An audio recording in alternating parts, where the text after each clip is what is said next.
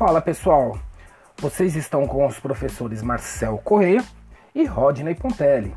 E hoje nós falaremos um pouquinho sobre uma obra de arte que se encontra no Museu de Arte da cidade de Nagoya, no México.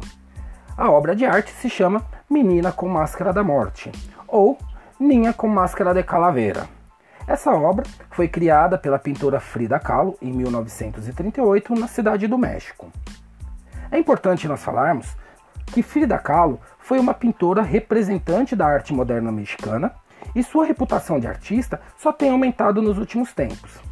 Essa pintora, aos 18 anos, se envolveu em um acidente de trânsito, cujas consequências a afetaram por toda a vida. E para combater a dor, Frida pintava. Ela teve uma vida cheia de problemas como esposa do pintor muralista Diego Rivera, além de ter sido sua companheira no movimento revolucionário mexicano.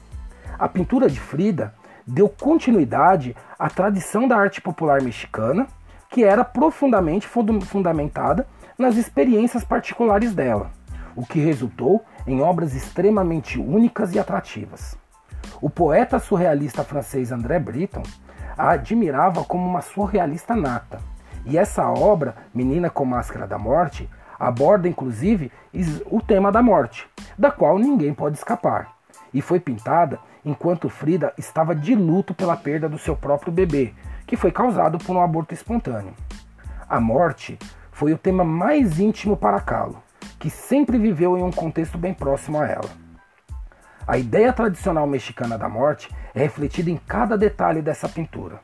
A máscara da morte usada pela menina é um brinquedo do Dia dos Mortos, uma celebração mexicana.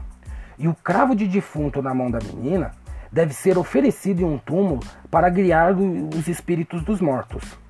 A máscara de tigre aos pés da menina era usada como um talismã para proteger as crianças contra o mal.